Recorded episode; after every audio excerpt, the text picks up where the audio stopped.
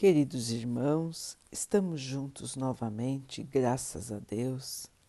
Vamos continuar buscando a nossa melhoria, estudando as mensagens de Jesus, usando o livro Vinha de Luz, de Emmanuel, com psicografia de Chico Xavier. A mensagem de hoje se chama Demonstrações. E saíram os fariseus e começaram a disputar com ele pedindo-lhe para o tentarem um sinal do céu.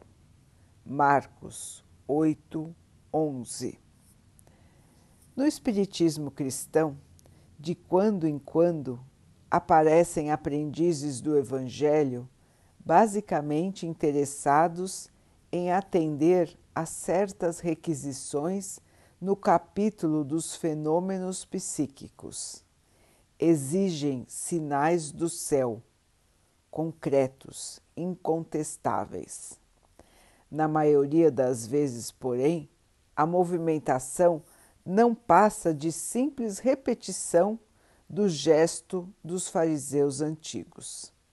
Médiuns e companheiros outros, em grande número, não se previnem de que os pedidos de demonstrações celestes são feitos quase que invariavelmente em obediência a objetivos inferiores.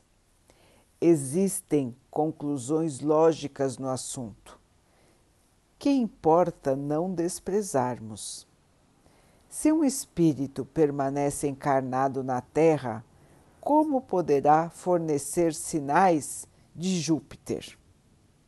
Se as solicitações dessa natureza, endereçadas ao próprio Cristo, foram situadas no campo das tentações, com que argumento poderão os discípulos novos impô-las aos seus amigos do invisível?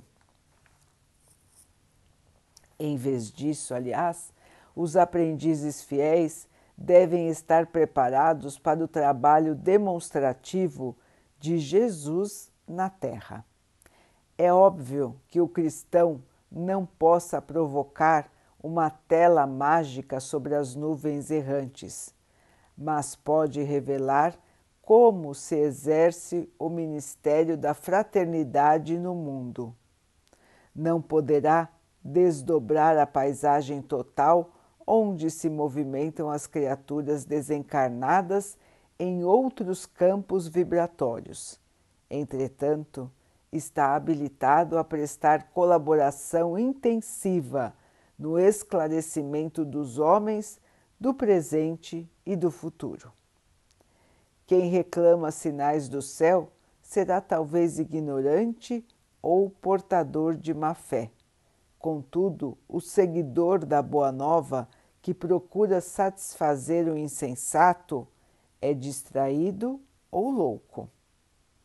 Se te requisitam demonstrações exóticas, responde firme que não foste designado para a produção de maravilhas e esclarece a teu irmão que permaneces determinado a aprender com o Mestre a ciência da vida abundante, a fim de ofereceres à terra o teu sinal de amor e luz inquebrantável na fé, para não sucumbir às tentações. Meus irmãos, até os dias de hoje, existem muitas pessoas que buscam no Espiritismo fenômenos maravilhosos, que querem encontrar nos centros algo de espetacular, como se fossem a um show, um show de mágica, um show de ilusionismo. E se decepcionam bastante nos centros sérios, nos centros que trabalham verdadeiramente para Jesus não existe nada disso, irmãos. Ninguém está lá para chamar atenção, para produzir fenômenos que chamem a atenção. Todos estão para o trabalho cristão, para a comunicação com os espíritos, para o aprendizado e para o auxílio.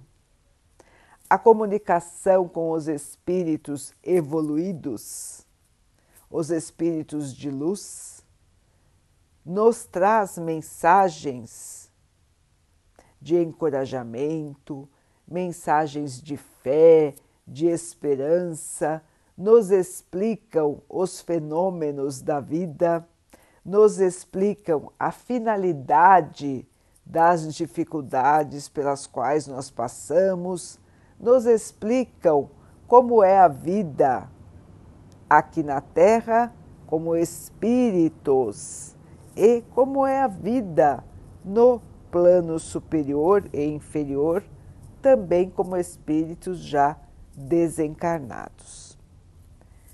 Já as comunicações de auxílio são realizadas para o esclarecimento de irmãos espirituais que ainda não alcançaram a compreensão, a luz e a paz.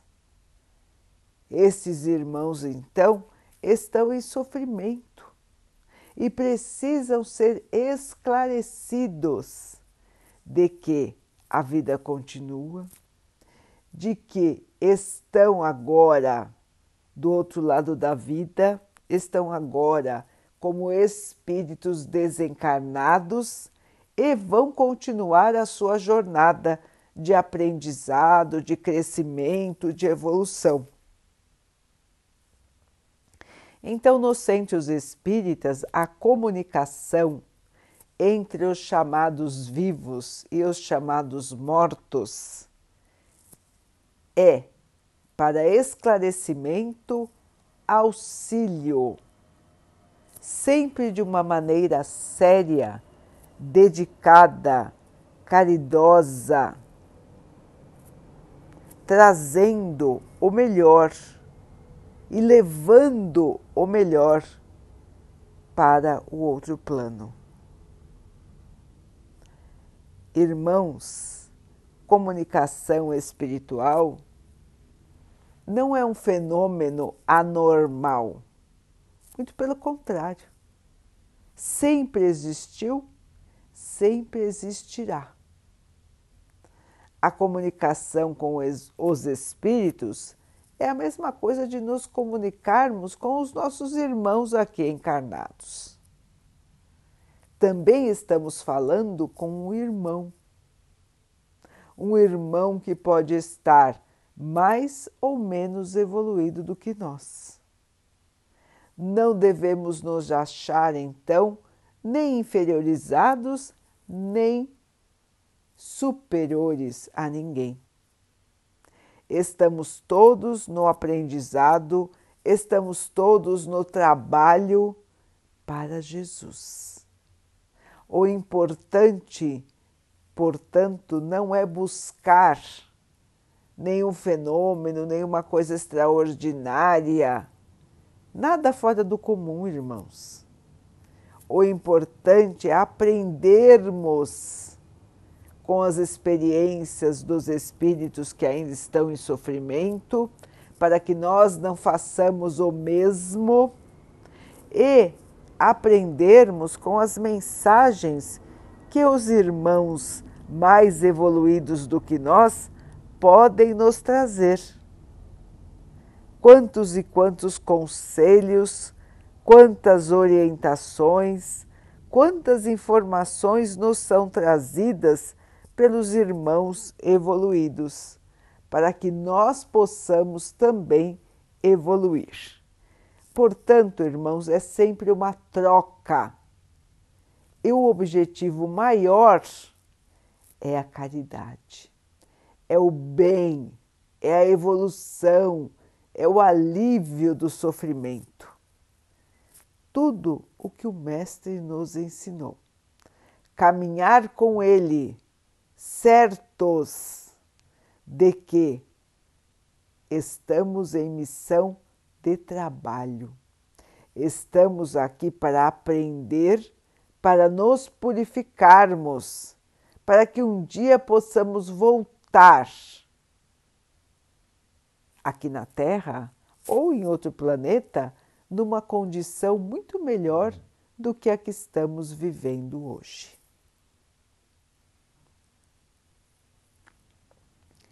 Vamos então orar juntos, irmãos, agradecendo ao Pai por tudo que somos, por tudo que temos, por todas as oportunidades que a vida nos traz para que possamos evoluir, que tenhamos força, esperança, fé para ultrapassarmos todos os nossos obstáculos.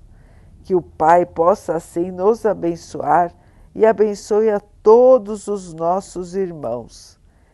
Que Ele abençoe os animais, as águas, as plantas e o ar do nosso planeta e que possa abençoar a água que colocamos sobre a mesa para que ela possa nos trazer a calma e que ela nos proteja dos males e das doenças. Queridos irmãos, fiquem, estejam e permaneçam com Jesus. Até amanhã.